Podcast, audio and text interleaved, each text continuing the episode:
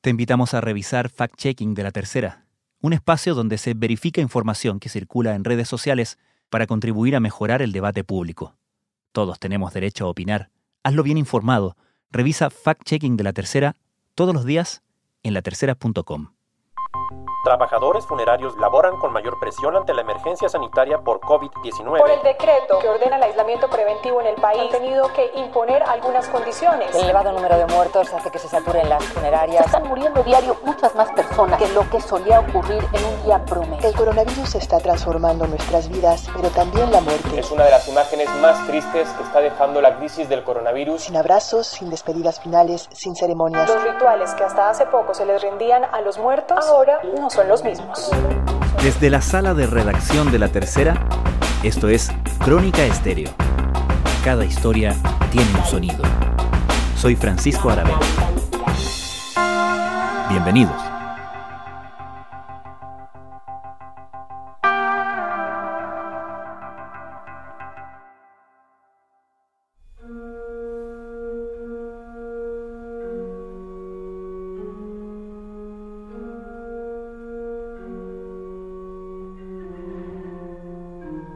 En Chile mueren decenas de personas todos los días a causa del COVID-19.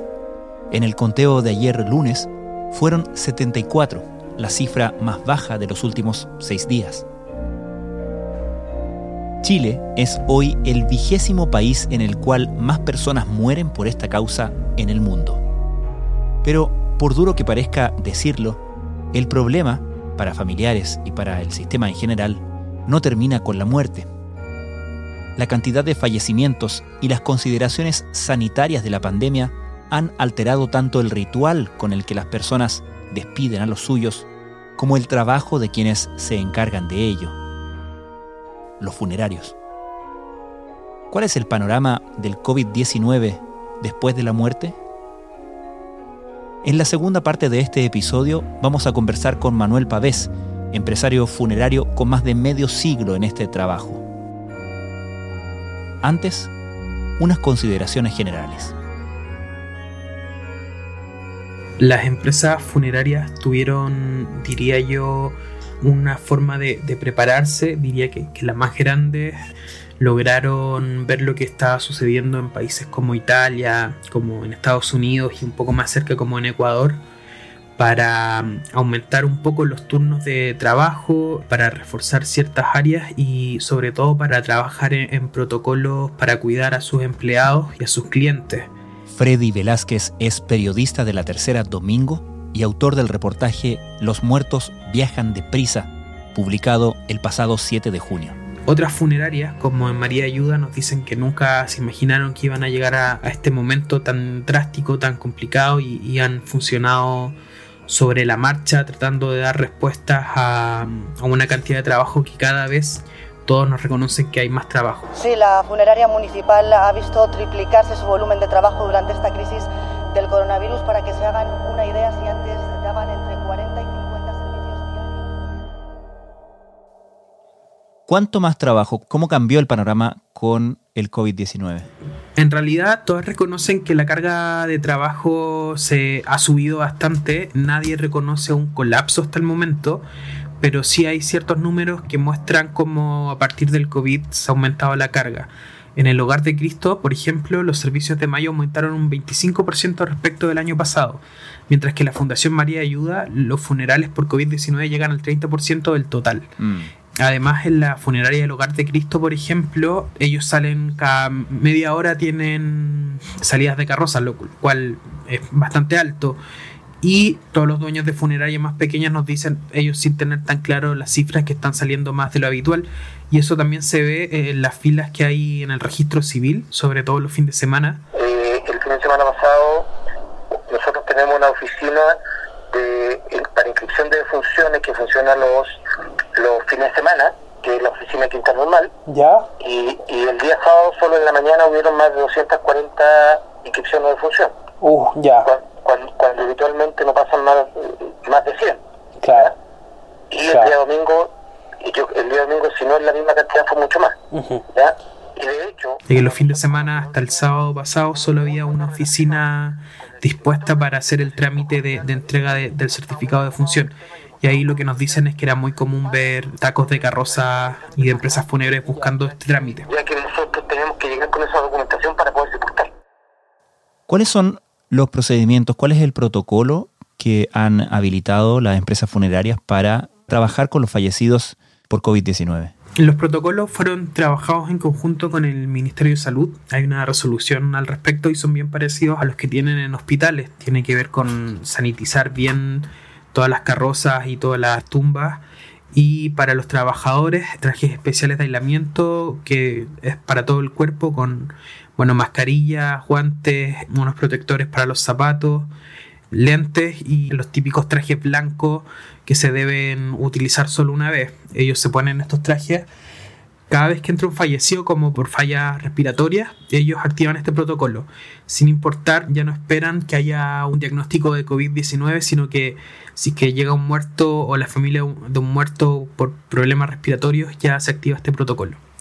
Y lo otro es que, bueno, dentro de las carrozas solo van dos personas a bordo, ya no van familiares retiran el cuerpo de donde estén y van directamente a los funerales. Ya no hay velorio ni el cuerpo queda, digamos, e-, en un lugar neutro. ¿Cómo describen quienes trabajan en esto el estado de ánimo al trabajar en esta circunstancia tan extraordinaria? Lo que nosotros conversamos es que si bien ellos están un poco más acostumbrados a tratar con la muerte y en este trabajo que es tan particular, sí se han visto más estresados, se han visto más preocupados por lo que les dicen sus familias. Ellos entienden que están, así como un doctor en un hospital público, ellos entienden que están en la primera línea de, la lucha por el COVID y como tal están preocupados de, la posibilidad cierta de contagiarse. Todo es distinto eh, y, todo, y todo requiere, digamos, de un esfuerzo especial y, y lo que hemos hecho en definitiva ha sido obviamente incorporar los protocolos que, corresponda y eh, que corresponde aplicar y sobre todo digamos ajustarnos a la nueva realidad teniendo en cuenta varias cosas. En primer lugar es la, seguridad de nuestra gente la seguridad de, nuestros clientes también. Entonces, lo que han hecho algunas funerarias con más recursos, como las del Hogar de Cristo y la de María Ayuda, es abrir canales de comunicación por internet sobre todo entre trabajadores para poder dialogar estas preocupaciones y en las funerarias más pequeñas lo que nos cuentan es que están tratando de, conversar harto entre trabajadores y ver cómo poder sobrellevar esto. Pero muy enfocado también en el lado humano de las, de las personas también, pero son como tres ángulos, digamos, nuestro cliente, nuestro cliente, el lado humano de contención. Así que ese ha sido más o menos el foco que le hemos dado últimamente. Una cosa que también ha cambiado es que como no hay ritos funerarios, no, ya no hay flores, ya no hay grandes multitudes yendo a los cementerios. Han tratado de, contener más emocionalmente a las familias porque los funerales ya no tienen sus ritos y están siendo todos bastante más fríos. Entonces en eso han tratado de, de evolucionar un poco en este trabajo y ser un poco más, tratar de contenerlos un poco de nuevo ahí en las funerarias con más recursos, por ejemplo, el tema de la misa online, el obituario por internet, poder dejar flores virtuales, por así decirlo, va dentro de esas medidas. Ya los, funerales no están existiendo, sino que están saliendo directamente del hospital al cementerio, lo cual emocionalmente viene a afectar mucho a la familia, porque no se pueden despedir de sus seres queridos. ¿Y para ello existe apoyo? ¿Existe alguna instancia donde ellos puedan tener un trabajo psicológico? Hasta ahora solo mm, depende de cada funeraria. En el Hogar de Cristo y la Fundación María de Ayuda sí tienen esto. Me parece que el resto no, no tiene otro tipo de apoyo. Mencionabas el problema de la atención o de lo escaso que se hace la atención en oficinas como el registro civil a la hora de mm, tramitar, por ejemplo, el certificado. En fin, cómo la burocracia también va generando problemas agregados a esto. ¿Qué pasa con los cementerios? Los cementerios están actualmente funcionando de 9 de la mañana a 4 de la tarde, lo que podría llegar a ser un problema si es que la situación respecto a los muertos sigue siendo crítica. Actualmente las funerarias tienen un protocolo que una vez que reciben un cuerpo tienen 90 minutos para llevarlos al cementerio. Si aumentan las cifras diarias de fallecidos, es el temor que tienen ellos, ese tiempo no se va a poder cumplir y van a empezar a tener una demora y podrían empezar a verse imágenes que son más, bueno, son las imágenes que nadie quiere ver, digamos, de, de filas de muertos y, y donde no haya que recibirlos. Desolación en Guayaquil. Los servicios hospitalarios y funerarios de la capital económica de Ecuador están abrumados por la crisis provocada por el coronavirus. 475 fallecidos en un solo día. Ese es el nuevo y macabro récord registrado en Italia, donde el número de víctimas mortales ronda ya los 3.000. Nueva York sigue siendo el epicentro del COVID-19 en Estados Unidos, donde la cifra de muertos en los últimos días ha llegado a los cerca de 1.600. Lamentablemente no, no pudimos contactarnos con el cementerio general no respondieron a nuestras inquietudes, pero del Parque del Recuerdo nos dice que están monitoreando esta situación y que aún están lejos de un colapso. Pero lo cierto es que las funerarias están viendo esta situación con cierta preocupación. Una larga columna de camiones militares atravesó el miércoles por la noche el centro de Bérgamo en el norte de Italia, transportando decenas de féretros de víctimas del coronavirus para su incineración en otros lugares, debido a que el cementerio de la ciudad ya no tiene capacidad. Freddy Velázquez, muchas gracias. Gracias. Estás escuchando Crónica Estéreo. Cada historia tiene un sonido. Don Manuel, ¿le puedo preguntar hace cuánto tiempo usted está en esta actividad? Hace 54 años. Manuel Pavés es presidente de la Asociación de Dueños de Funerarias. Yo llevo 54 años por una tradición que posteriormente, como yo manifiesto siempre, se nos transforma en una profesión. Uh -huh. Nosotros partimos porque fue un familiar que estaba con el, el asunto de la funeraria. A muy temprana edad me tocó enfrentar los primeros encuentros con el deceso y con las familias que vivían en esta parte. ¿Su papá tenía el negocio? Correcto, los papás partieron con eso. Ellos trabajaban en una funeraria y después seguimos nosotros. O sea, usted creció en ese entorno, en ese medio. Correcto, o sea, yo nazco viendo las urnas y conociendo desde muy pequeño, o sea, ya 14, 15 años ya viendo lo que era el deceso y ver cómo se enfrentaba esta cosa la, la, familia. Me imagino que eso también le da un concepto, una aproximación muy distinta al fenómeno de la muerte que para todos los demás, ¿no? Hay una cosa, yo tengo una percepción, creo que es el, el ganar la oportunidad de descansar tranquilos, descansar en paz, como dicen. Es una cosa muy personal, yo con todos los años, por todas las personas que he visto, ¿Cómo les veo cuando están ya después de padecer dolores atroces y un montón de situaciones y finalmente están absolutamente serenos, tranquilos? Y después leo vida después de la vida y veo que toda la gente dice que es tan hermoso el descansar. Creo que es el encuentro de lo que buscamos desde que nacemos. Mm. Estamos buscando llegar a descansar.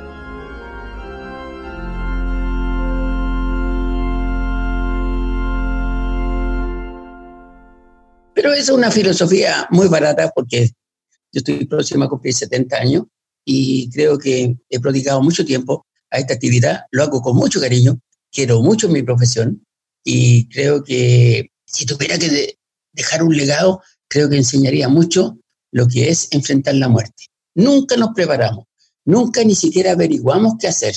Y el día que nos toca, ¿dónde parto? ¿Cómo lo hago? ¿A quién recurro? ¿Qué es lo que debo hacer? ¿Qué derechos tengo al fallecer?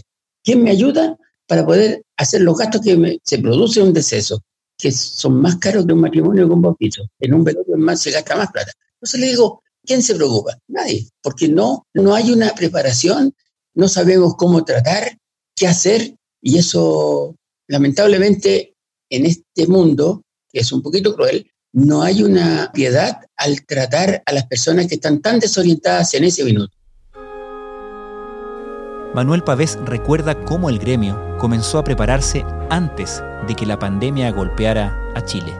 Fuimos muy afortunados nosotros porque esto lo conocimos antes por la experiencia de Europa. Uh -huh. Nosotros, por medio de los colegas en España, pudimos conocer la realidad de lo que era esta enfermedad y ellos lo estaban golpeando muy fuerte en ese minuto y nos compartían cómo enfrentar esta situación y formamos una mesa de trabajo, una mesa de trabajo donde convocamos a cementerios, crematorios, funerarias, cementerios tradicionales, para saber y viendo lo que acontecía allá, ellos nos compartían cómo ellos lo estaban haciendo, cuál era la experiencia que se estaba viviendo. Y pudimos recibir esa información de primera línea, digamos, donde se nos compartían videos bastante crueles, pero sí eran realidades que se vivían y se estaban viviendo. O sea, creo que eso nos, nos contribuyó a, tener un grado de espanto mm. para poder prepararnos a ver qué es lo que venía para nosotros si no éramos responsables de lo que teníamos que enfrentar. ¿Cuál es el protocolo para tratar a un fallecido por COVID-19? Bueno, primera cosa, no podemos peinarle, no podemos maquillarle, tratar en todo momento de que nuestras manos estén cubiertas, lo menos contacto que tengamos con la persona fallecida, usar las sábanas la posibilidad que no hubiese una manga plástica para poder sellarlo y colocarlo de esa manga, tratar de no tocar el cuerpo lo menos posible y tratar de meterlo en la urna y esa urna proceder a sellarla, como establece el, el Código Sanitario en Chile y el Reglamento General del Cementerio, es claro y preciso, debe ser sellada herméticamente. Y eso se podía hacer porque en Chile lo hemos tenido siempre. En el reglamento general de nosotros está esa obligación, es una condición sine qua non. Bueno, cuando viene esta enfermedad, si ya colocamos la persona dentro de la urna, sanitizamos la urna, le echamos amonio cuaternario y con eso ya quedamos tranquilos de que vamos, estamos cumpliendo con aislar y terminar con esos famosos bichitos. Y para nosotros, el uso de la mascarilla es imprescindible. Es imprescindible para que nosotros no contaminemos y para que no nos contaminen a nosotros. Saliendo del trabajo, vamos a la casa, de la casa al trabajo. No nos visitamos mutuamente ni visitamos familia, seguimos irrestrictamente toda recomendación que dio el CEREMI para que el día siguiente podamos venir y trabajemos todos juntos. Nos cuidamos de esa forma, con ese alto compromiso y le enseñamos a nuestra familia que si es posible cuidarse de nuestros conocidos, es posible mantenerse de pie ante esta enfermedad. A mí no me preocupa tanto la persona fallecida, a mí me preocupan más las personas que están acompañando a esa persona, porque estas personas llevan algún tiempo con ella y ellos son portadores asintomáticos o a lo mejor están contagiados derechamente. Tenemos que tener la precaución de proporcionar en el breve plazo el certificado médico de defunción, que es el que nos autoriza a colocar la persona en la urna y ahí poder sellarla y dejarla aislada del mundo exterior. Por eso a mí no me preocupa que podamos velar a una persona, porque esa persona está dentro de una urna y no va a contaminar. Pero volvemos al origen. Empieza otra vez la familia que está para allá, para acá. Por eso que tienen que ser las menos gente, que sea una cosa muy, muy familiar, que estén los más cercanos, y que no haya un desfile de personas, porque esas personas están llegando a donde hay un foco importante que costó la vida a una persona y puede costarla a muchas más porque no tomamos las precauciones. Todo arrancó a partir de una mujer que falleció de un paro cardíaco. En principio ocurrió eso. Se hicieron los procedimientos necesarios. La familia la veló, la trasladaron desde el hospital hacia el lugar. ¿Y qué fue lo que pasó cuando le hicieron la autopsia? se enteraron que la mujer murió por coronavirus. ¿Qué generó esto? Que se haga el protocolo, obviamente. ¿Por qué? Porque el hermano de la mujer, la familia de la mujer, los ambulancieros que trasladaron... O la emoción del minuto, en dar un pésame, en manifestar nuestro, nuestro pesar por la, pérdida de esa persona, podemos producir una contaminación. Las restricciones en el velorio no son tantas, solamente el no permitir tanto acceso de personas, porque la, la comunión de harta gente sí que es peligroso para los efectos es muy peligroso. Era Manuel Pavés, presidente de la Asociación de Dueños de Funerarias. Los invitamos a leer Los muertos viajan deprisa, la crónica del periodista Freddy Velázquez en la tercera domingo en latercera.com.